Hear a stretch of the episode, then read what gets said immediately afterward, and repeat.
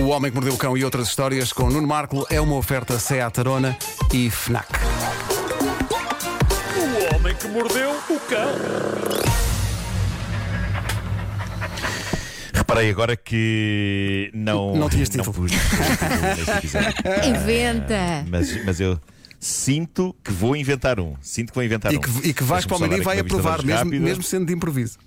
Bora lá. Ah, ok. O título deste episódio: Pam, pam, pam, pam, pam, pam, pam, pam, pam.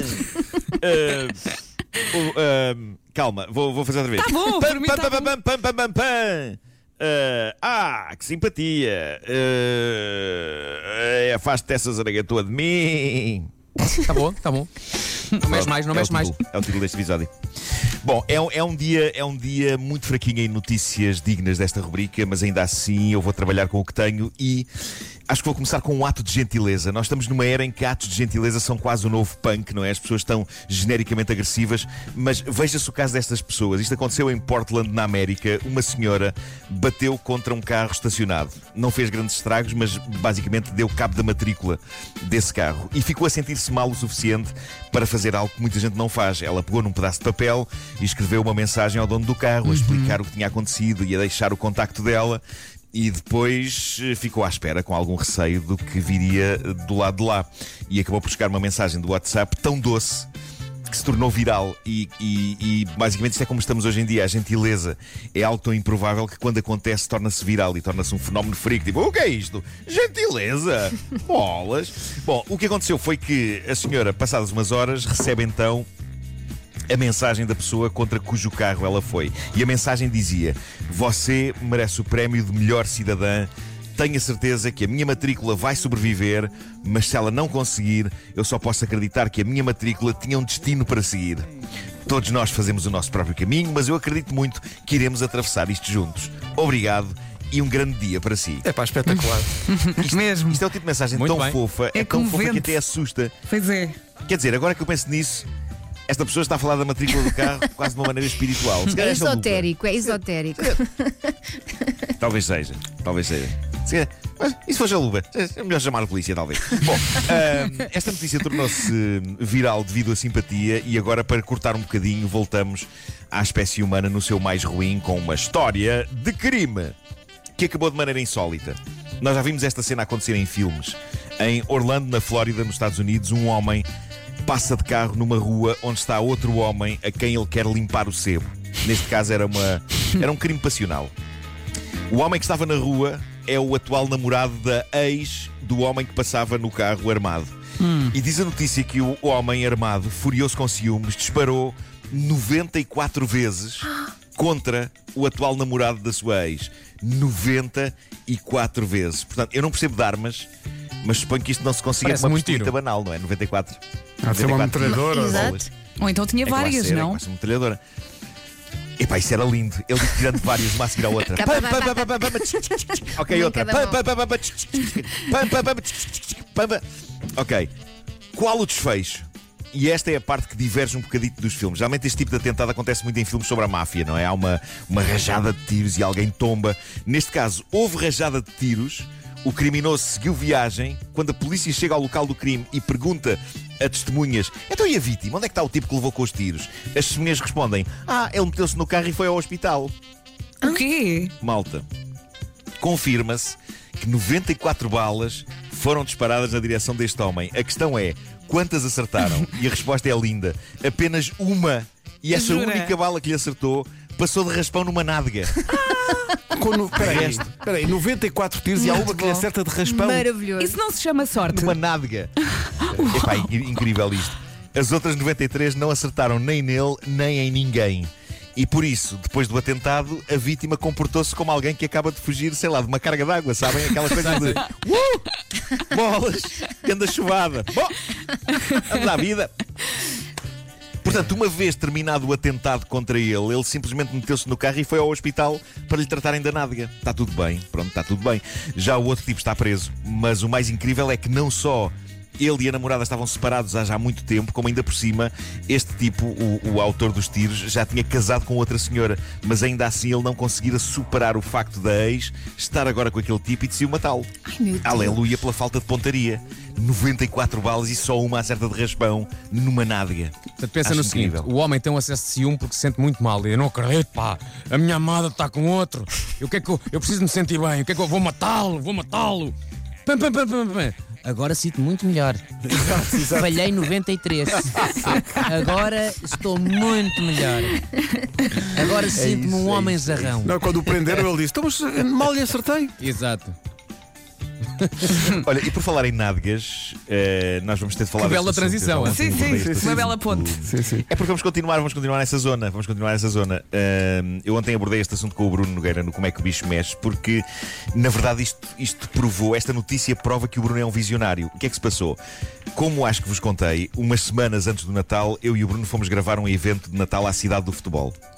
A Federação Portuguesa de Futebol escolheu dois grandes vultos do conhecimento futebolístico ah, para fazer um evento de Natal via internet para as pessoas que trabalham na cidade do futebol, em que nós basicamente descobrimos todo aquele espaço que, por causa da Covid, estava basicamente deserto. Antes de gravarmos, nós tivemos de fazer um teste de Covid que está documentado em vídeo, está no meu Instagram. E acho que o Bruno também pôs no dele.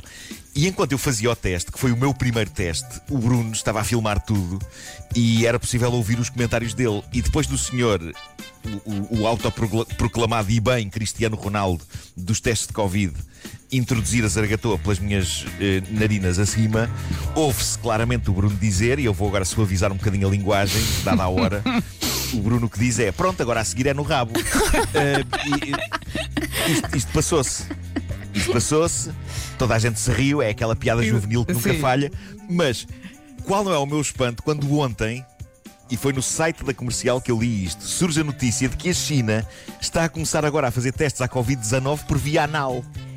Pá, eu ainda estou à Ora, espera se que alguém não é diga que isso é mentira. Eu ainda estou à espera. Se isto é Não ser pode ser verdade. Eu não sei o que será. Atenção. A notícia diz. Quando a pessoa que inventou o supositório disse: Tenho aqui uma invenção, toda a gente gozou com ele. E o supositório é o que é. Pois é. Verdade. Pois é. É um Mas já vamos falar de supositórios, que eu tenho coisas a dizer sobre supositórios. Mas a, a notícia diz que. Não me digas que achas que eh, colam no céu da boca. Não, a notícia diz que os testes retais de Covid aumentam a taxa de detecção, ou seja, aparentemente são mais fiáveis do que os testes no nariz. Dito isto, eu pessoalmente gostaria de continuar a fazê-los no nariz. Pois. Mas acho que ainda Eu pode acho que- escolher, não é? O grau de fiabilidade dos testes do nariz já é bem bom. Não sei, é bem bom. Para que é mais mudar, não é? É para ser mais rápido e tudo. O tirar e pôr de calças vai atrasar tudo. Vai haver muito mais filas. Além da estranheza que será, por exemplo, uma pessoa ter de baixar as calças no centro de congresso do Estoril, foi onde eu fiz o meu último teste.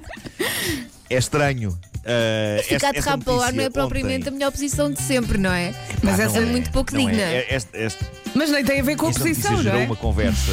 É, é, tem a ver com Gerou uma é conversa bastante interessante. É, o- é claro, é o conceito.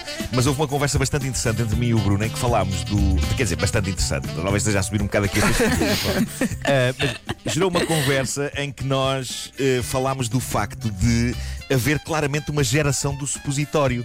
Que é a, geração do pai dele, talvez do meu, dos meus pais, mas, mas há uma diferença de idade ainda jeito- jeitosa entre mim e o Bruno. Portanto, o Bruno já não apanhou a cena dos supositórios em pleno fulgor, a supositoriomania, mas admitiu que ainda tomou um ou dois na vida dele. E eu estou naquela fase de transição entre a geração dos meus pais, que apostava nos supositórios, e a do Bruno, que largou os supositórios. Portanto, eu ainda tomei um número considerável de supositórios. Mas quando eras E sempre criança, não é? Quando era criança, sim. Mas, mas e, e sempre ouvi dizer que o supositório. Não, mas, mas até bem, eu lembro de ser mais crescido e mesmo assim ainda se apostar no supositório. Não, isto é mais rápido o supositório. Mas sabes que eu também me recordo disso. eu Da- ainda tomei um número considerável de supositório. Sim, sim. Também Eu. sempre me disseram que era mais eficaz, É mais eficaz rápido. que os comprimidos. Era a cura para tudo. E, e que não era e não era agressivo para o estômago, ao contrário dos comprimidos, coisa que pode acontecer com os comprimidos, o ser agressivo para o estômago. Ah, por isso, a minha teoria é que a humanidade largou o supositório por preconceito e tabu. Para alguns homens tornou-se uma questão de, de masculinidade, não é? Supositórios aqui! Os supositórios aqui! Nem pensar! Eu não Mesmo me- que comprovadamente seja mais não é? eficaz. Não, claro, claro.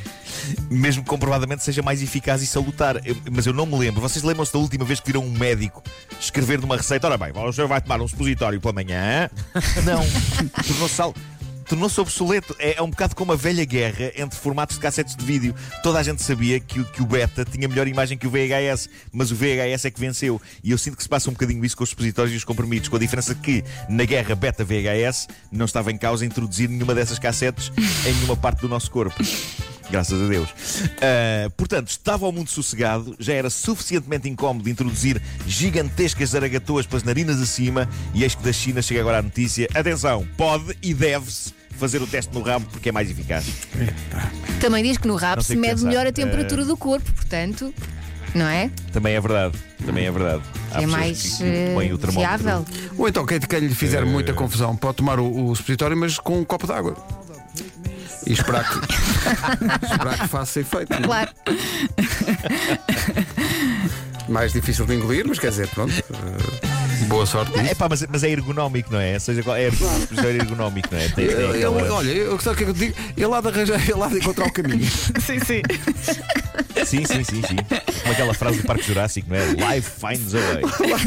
É sempre em ver. Os supositórios vistos no espelho parecem maiores. Bom, Sim, sim, sim. o Homem que Mordeu o Cão foi uma oferta Seat Arona. O melhor eh, do ano novo é começar do zero. O homem que mordeu o cão. E foi também uma oferta FNAC onde as novidades chegam primeiro. Fica em casa, 9 e 1.